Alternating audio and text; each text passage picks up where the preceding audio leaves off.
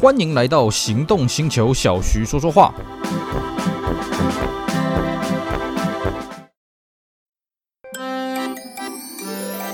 八八月新北 Gimme Five 亲子活动三波热力大爆发，第二波，今年最夯的亲子嘉年华也是在新北，五星体验一次满足，你千万不能错过，就在九月第一个周末。九月三日星期六下午三点至八点，九月四日星期日下午一点至五点，新兴国冒险王小学霸二零二二新北五星嘉年华在新北市府中站前广场引爆五星，新创意、新媒体、新科技、新创业、新教育的五星知性体验，现场超过四十组各类型五星摊位，各类型亲子互动游戏，精彩节目。现场家长和小朋友都收获满满，共度温馨的亲子午后。所有参加者都有机会获得好礼，在九月一日前完成报名者还可参加抽奖。快手刀狂奔到活动网页报名，请上网搜寻“二零二二新北五星嘉年华”，主办单位新北市青年局，社团法人中华放心公益关怀协会，新兴国冒险王小学霸。Hello，大家好，我是 Celsius，非常高兴呢，又在这边跟大家空中相会。今天呢，我们继续我们上次的话题，我们继续跟大家聊聊我们家以前的车。好，在我们上一集节目呢，跟大家聊过我们家前面四台车啊，第一代天王星，第二代全雷达啊，还有进口的第一代跟第二代 Camry 啊这些故事。那么呢，呃，也因为我们家呢，这个买了两代的进口的 Camry，对于 Camry 的安全性，还有它的配备，还有它行驶的这个舒适性呢，赞不绝口。所以呢，我们接下来家里的下一台车呢，哎，也是买进口车。不过呢，这一次比较特别是什么呢？照理来说了啊，应该呃买过两台 Camry，对 Camry 的口碑应该赞不绝口了。那应该下一台也是换 Camry 吧？没有。啊，理由很简单，因为那时候 Camry 还没改款啊，就是我们家那时候的第二代的 Camry 啊，进口的第二代 Camry，呃，是买这个九三年刚出来哦，应该是九二年哦，那时候应该是九二年，对，刚出来的时候啦啊，它是九三年式的 Camry，九二年的时候我们就买了。但是我们刚开个两三年车就被我爸开到烂掉了哦，所以那个时候 Camry 只是小改而已，而且还有一点是什么？因为我们家那两台 Camry 买的都是水货，可是呢，这个和泰也很聪明啊，好啊，给你水货赚嘛啊，然后后来和泰呢就用价格战把水货商给打爆了。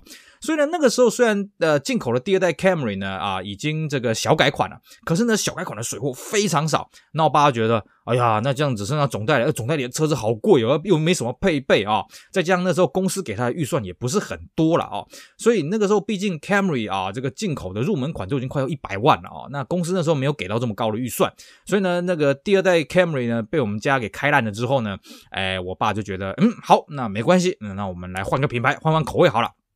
这时候呢，我爸换了什么车呢？哎，这个时候刚好了哦，这个市场同一对手呢，当然那时候裕隆是积弱不振啊，所以裕隆第一个出局。毕竟裕隆那个霹雳马，我爸觉得，哎呀，这个车这个太太运动了，这个太年轻人不稳重，不行。我们做生意的呢，要有要有一点派头。好，那个时候既然要派头呢，当然要跟上流行嘛啊！以九零代初期来讲，台湾的这个车厂的这个声量啊，最大的声量呢，除了 Tota 以外呢，那就是福特了啊。那时候裕隆真的没什么声量啊，我坦白讲。那福特那时候正好又推出一款这个很有话题的车子，哎，我爸就哎就这个。所以呢，根据我刚刚的提示，来第一个福特，第二个进口了，所以各位应该猜得到吧？买的是什么车呢？哎，Scorpio 吗？啊，不好意思，预算没有到。我们那时候买的是比较小一号的啊，我们那时候买的是第一代的 Mondeo。那时候 Mondeo 为什么有话题呢？第一个啊，这个当时我记得这个行销上宣传叫什么？就是西德原装进口。虽然这不是官方的文宣，因为各位都知道嘛，柏林围墙早就倒了嘛。可是我们当年哈还是这边强调西德西德了啊，所以那时候展示在介绍这个车都是。大哥你好，这车塞得进口的了哈，甚至这句塞得进口哦，西德进口这句话呢，一直讲到了后来的这个 Mondeo 啊，第二代国产还在讲。这是西德车啦，这个是西德车啦，哦，所以呢，西德牌那个时候哎，非常深植民心啊。第二个是什么呢？那时候福特六和一直在宣传，哦，这个车子获得欧洲年度风云车，就拿了一堆旗杆，叭叭叭叭叭，我们也看不懂啊，反正觉得，哦，这个车好像很威哦。然后它的外形设计呢，也是这种圆圆形的这种设计了啊。当时我们看看了，哎，这个车子嗯蛮流畅的，所以那时候呢，我爸。就对那台车很动心了啊、当然了，这个最后呃，我们刚刚已经讲了啊，最后我们家当然是买了这个第一代的 Mondeo。不过呢，在买第一代 Mondeo 之前呢，诶，其实还有点小插曲。而且如果走到这个插曲呢，诶，我们家当时就会买到一台稀有车。怎么回事呢？因为我爸那时候觉得呢，那个 Camry 这个车子呢，空间呢不是很大。为什么呢？因为我们家是这个开工厂的啊、哦，所以这个有时候要载一些料啊什么的。那这个用 Camry 来送货有时候不太方便，所以那时候我爸想说，要不要买一台这个掀背版版的车子？那当时国产车来讲啊，啊，这个掀背的车型大概就只有这个 tx 五所以呢，那时候我爸一度有考虑 tx 五而且因为预算有到了啊，因为那时候预算大概我记得公司给到八十几万啊，所以那时候本来有考虑到要买就买一次到位啊 tx 五 V 六。不过后来我爸觉得 TX5 这个车子外形实在太平凡了，然后车尾实在是有点难看了，加上这个西德西德哇，整天在那边洗脑啊，最后决定了买了这个西德的这个 Mondeo 了啊。不过呢，我们家那个时候当然我们家已经举家搬到台南了啊，而且我们家的公司也是台南的公司，那台 Mondeo 呢，这个挂了一个很神奇的车牌了啊。挂了一个 WQ 的车牌哦，这个这个东西我现在一直一直都解不开了哦。如果各位有听过我们上一节的节目呢，我跟各位讲过，早年我们在买车的时候，你挂牌你要在你的户籍地挂牌，所以以前没有所谓的跨区买车的这种事情啊，因为你跨区买车，你要跨区领牌是非常非常麻烦的事情了哦，所以。当时呢，这个我们家理论上应该是挂的是台南的车牌，像我们家的这个 Camry 啊，之前买的这个 Camry，呃，第一台的这个国呃进口第一代的 Camry 挂的是八七零啊，八七零就是台南的车牌。那么第二台挂的是 TQ，就是台南的英文号段。结果呢，我们家这个 Mondeo 呢挂的竟然是 WQ，WQ 是哪里的号段呢？是屏东的号段，所以我也搞不太懂为什么这台车会挂到屏东的车牌。因为我们家的公司是台南的公司，而且那台车确定挂的是公司的名字。另外一点是什么？那有人可能会说啊，那可能那个时候已经开放这个户籍地这个申请了吧？就是你可以跨区领牌了吧？好吧，就算那个时候开放，我记得那时候还没开放啊，不管，就算那时候开放的话。一代 Mondeo 那时候也没有热销到非得去屏东吊车不可啊，哦，所以那台车为什么会挂到 WQ 的车牌，我们到现在我到现在还是想不透了。但是不管怎么样，当时呢，哎，反正有新车可以可以可以坐嘛，可以开嘛啊，当然大家就很爽。那我印象当中了啊。呃，第一代 Mondeo 它的车型呢比 Camry 来的小一点。那那时候我们家呢就是买了一个这个中古的房子。那我们家前面那个面宽呢啊，大概就四米多一些。所以我记得以前 Camry 停在我们家门口呢，会挡到隔壁的出入。那台 Mondeo 停在我们家门口呢，刚刚好稍微挡到一点点那里。所以那台 Mondeo 常常停在我们家门口。只不过呢，不得不说啊，这个 Mondeo 的配备哦，真的是没有 Camry 那么的好了，而且外观真的是没有那么的气派，所以那时候我还觉得说，哎，怎么我爸好像 downsizing 啊，downgrade 哦，降级了一下。另外一个是什么呢？哎，那台车虽然是原装进口了，可是在我们家当中发生了很严重的水土不服的事情啊。首先第一个啊，这个车完全不会跑。啊、这个车子怎么吹怎么没力。我记得有一次我爸俩公啊，在高速公路上面载着我们全家四个人，怎么踩踩到一百四，不好意思上不去了，真的上不去了啊！我也觉得很匪夷所思啊。而且第二个是什么？这个车子散热真的是有问题。我记得这个车子只要一发车，它的那个冷气风扇就一定哇，一定火力全开啊！这个散热风扇一定是全开，非常的吵。我还没有听过这台车子那个风扇没有启动的这个声音了哦。不过对于我们小孩子来讲，这不是个坏事。为什么呢？因为既然这个车风扇的声音那么大了，所以我爸要是开车回来了，我跟我哥两个人就会知道，哎，赶快把玩具收一收啊，假装在念书了啊。所以就算是一个警报器吧啊。再来就是哦，这台车子，嗯，怎么说呢？冷气也不是很冷啦。那这个暖气呢？当然我们台南比较用不到了啊。所以我爸一直抱怨说，哇，这个车子哦，冷气每次都要开到最大风量啊。那每次我们家上车的时候，这个不仅车外有这个散热风扇声，那车内那个冷气也是吼叫了啊。然后还有就是空间当然也缩小了。不过很有趣的是哦，这个车倒也不是永远都不会跑了哦。我记得有一年哦，那时候在用这台车的时候，有一年台南也是寒流到七度，哇，这个车超级会跑的。力道我觉得，嗯，好像多了一百匹马力。哦，这个很会冲哦，这个红绿灯起步，那些日本车被我们八甲的。但是只有那么一两天寒流来的时候，超级会跑。当然冷气也是超级冷的啊、哦。其他时候这台车完全就是软掉了一个状态。那再来就是这个车小毛病非常多。所以呢，我爸本来想说，哎呀，我开一个西德进口的，哇，这个车好啊，这个车棒啊，妙啊，呱呱叫啊。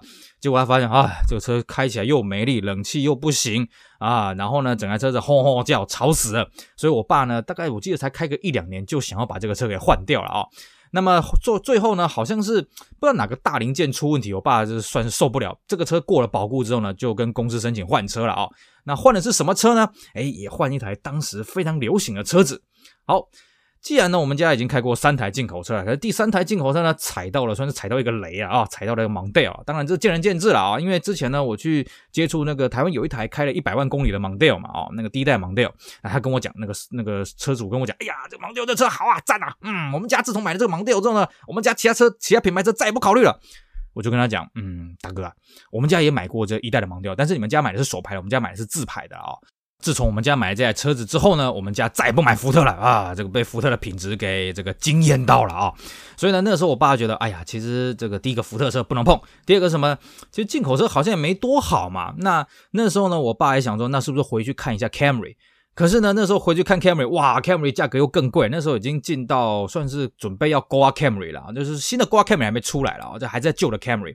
那么那个时候，我爸就觉得，嗯，这个车子 Camry 实在是买不太下去，因为刮 Camry 那个外形哦，真的是不大行啊，就是这个外形小家子气。那个时候反观呢，这个 Camry 最大的竞争对手，哎呀，小个短袜哦，一个弯椅啊，然后呢，配备又非常的好，又非常的气派。什么车呢？没错，就是国产的 A 三二 s a f i r o。那时候呢，A 三二 s a f i r o 已经出来一段时间了啊，这个算是席卷了整个车坛。那当然，我爸呢也是痒痒的，因为身边很多这个同业的也换这个 Zafiro，尤其什么后面的 V6 啊，这个 V6 踩起来真是爽啊。那我们这个听过我们上集的节目，应该也很清楚了啊。我我爸从以前到那个时候都是开四缸的车子啊，曾经有一度啊，在买蒙迪欧之前，曾经有一度想考虑过这个天王星的 V6，但最后买还是没有下手。那这个时候呢，哎，正好有个可以入主 V6 的时时刻，而且呢，价格也不贵，所以呢，就跟公司报备了一下，公司说好吧，那你就把这个蒙迪欧给弄掉啊，那就换一台 S Zafiro。所以我爸那时候就跟着流行买了一台这个国产的 A32 Zafiro，而且呢，我爸这一次呢也买了一个很特别的颜色，买的是银色。各位，你回想一下哈，Zafiro 银色的车子当然是很多了，尤其是 A 三二、A 三四那烂大街的啊，A 三三、A 三四那烂大街的。可是 A 三二前期的银色只有最后一批，也就是在 A 三二小改之前哦，末批车才有这个银色这个车型。我爸就是买的银色，所以其实在路上真的是不多见。还有就是我爸买车的逻辑呢，向来是我不要买最顶级的车子，我也不要买最阳春的车子，所以我们家买的是中阶的版本啊，就是有铝圈啊，但是没有不是那个碎花型的铝圈，是那个飞爪型的、飞飞旋型的那种铝圈的 Zafiro 啊，因为是银色，所以在路上也不多见，所以是相当的好认。那当年我就觉得，哇，原来车子配备可以这么的好啊！皮椅核桃木啊，铝圈啊，然后 V6 哇，这颗 V6 引擎，哎，真的六缸这个声音就是不一样了啊！所以当时呢，我也觉得很惊讶啊，玉龙可以做出这么高级的车子，难怪这个车子会卖的这么的好了哦，把我当时这个非常崇拜的 Camry 打的真是一塌糊涂。当然他们是不同级的对手啦，因为 Zafiro 对过去的应该是这个 Axial 了啊，但是他的广告商他故意就是拿 Camry 来做对比嘛，就是我的配备比你多，价格比你便宜啊，那个引擎比你大啊，引擎的缸数比你多，其实那个时候真的烂大街的 Zafiro 啊！那关于 Zafiro 这个故事呢，这个这个我们之前有做过一些节目了啊，各位有兴趣可以去把这些节目找出来听了啊。那我们这边就不多讲 Zafiro 的丰功伟业了。那那个时候呢，你上还推了一个很有趣的东西，叫做车主感心服务了啊。讲白了是什么呢？就教车主怎么修车啦啊！就你买了车之后呢，OK 啊，我们假日礼拜天。呃，因为那时候还没有周休二日啊，那时候礼拜六还要上半半天的班啊。礼拜六的下午或者礼拜天呢，会把这些车主呢找去这个服务厂啊，由服务厂的这个技师啊，这技师长教大家平常怎么去保养，比方说什么五油三水啦，啊，怎么去看胎压啦，啊，怎么去寻胎纹呐，那平常开冷气要什么注意事项啦哦。然后我记得那时候好像每个月都有一堂，然后那时候我爸也很无聊，他几乎每一堂都去，然后觉得哎呀，这个其实不错啊，啊，原来车子可以这个样子啊，什么有的没的啊，算是打发打发时间了。更重要的是哦，开这个车出去真的很有面子，因为那时候每个人都说：“哎，骑啊骑啊，你这个车是两千四的吗？”然后我爸就说：“嗯，怎么怎么你会觉得两千四啊？因为这后面写个二十四 V 啊，这不都两千四吗？”哎，各位不要怀疑啊，当时明智未开，很多人觉得 V 六他看得懂，可是二十四 V 他看不懂。他也会觉得是两千四，那我爸就讲，哎，没有了，这是两千的，然后心里面暗爽。只是呢，我爸还算是没有做的比较过分啊，因为那时候还很流行把这个 Zafiro 两千改三千啊，这个方间有一堆套件，你可以还可以改 Infiniti i 三十，甚至呢到后来这个 A 三的小改款出来之后呢，也有方间你前期的二点零可以改后期的三点零的 look。如果你真的很追求的话，你还可以把引擎盖的上盖啊，引擎的上盖哈，从 V 六两千变成 V 六三千啊，这个套件都有。只是我爸那台车从头到尾呢都没有做这方面的改动啊，因为他觉得啊，其实这个车子开起来就已经够爽了啊，那外面这个够气派啊，内装又够高级啊，所以他开的是赞不绝口啊。他觉得，嗯，其实国产车并没有以前想象中那么的不堪了啊，以前觉得进口车比较好，国产车也不错。那么这台车呢，后来这个我爸开了好一段时间哦，算是前面这几台车，大概我们刚刚讲的什么天王星啦、全雷打啦、Camry 两台啊，还有 Mondeo 以来呢，这个 Seville 我记得没错是开的有史以来最久了啊，这在当时来讲最久了。当然现在这个记录已经被破了啊，因为这台车还真的是没什么问题。我不得不说，玉龙那时候真的是呃这个抱着必死的决心的啊，这个救亡图存推出了中心之作啊，真的是不简单。这台 Seville 呢，开了好几年呢，这个公司觉得，哎，其实也时间也到了啊，也该换车了啊。虽然这台车用的比较久了一点啊，品质还没什么问题，但是公司里面呢，那时候请了一个小弟，那么这个小弟偶尔也需要帮忙送货啊，需要用到一台车，所以呢，后来公司决定说，那不然这台车子呢，给公司的小弟开，那我爸再去买下一台车。那么下一台车是什么呢？嘿嘿，请容许我一样再卖个关子啦。那我们这边呢，呃，还有点时间来跟各位聊聊这台 A3 的后来的下场是什么。好了，这台后来 A3 A3 的下场呢，就是当然就给这个小弟开嘛，那小弟是年轻人嘛，就是到处乱开了啊、所以我记得那时候接了不少超速罚单，然后我爸还是很生气，哎呀，这个小弟怎么到处闯祸啊？结果没想到呢，有一天啊，我爸在清晨在睡觉的时候，忽然那个八号分机打来了，啊，开始骂你学生嘛，啊，那个这车怎么肇事逃逸啊？那个王八乌龟蛋，啊，拼命骂。然后我爸那时候想说，我在睡大觉，你在讲什么？然后我爸本来想把他骂回去，你在公山小朋友。我还想想，哎，会不会是小弟闯了什么祸呢？啊，然后呢去了解，再发现，哎呀，这个小弟啊，这个晚上啊，啊，应该我们在猜了，应该是有喝酒了。然后呢，就是去冲到对向的来车啊，然后撞了。那当然人没事啊，他就赶快弃车逃逸，赶快跑掉了。啊，然后那个这个这个警察找到他的时候呢，当然已经好一段时间了啦啊。那警察就问他说：“你为什么要跑啊？”哈，那我们这小弟也算是很聪明啊，就说：“啊，没有啦，我自己违规，我知道了哦。但是呢，我看对方要打我了，我一时害怕，我就先躲起来了。哎，我们去够野了啊，那那有的没的。”好了，那对方其实也算是明理人呢，也大概知道一个来龙去脉了。再加上我们家也算是很有诚意在处理这件事情，所以后来对方也没有什么追究了啊。这件事情就这样落幕。不过那台 s a v i o 就被撞到全毁了啊。那这个下场算是我们家所有车子里面算是最凄惨的一台吧。OK，好，以上呢就是我们今天的节目内容，跟大家闲聊一下我爸的这个第五台车、第六台车啊，这个进口的第一代 Mondeo，还有这个国产的 A3 的 Seville 的这些有趣的故事，还有当年选车的背景，希望大家。会喜欢，当然呢，我们还是诚挚的希望呢，各位也可以一起来跟大家分享一下，哎，你家里的车子有什么有趣的车子，又发生了什么有趣的故事呢？好，我们今天的节目就到这里，非常感谢各位的收听，也希望大家去支持我们其他精彩的音频节目。我是 Celsius，我们下回再聊，拜拜。Thank you.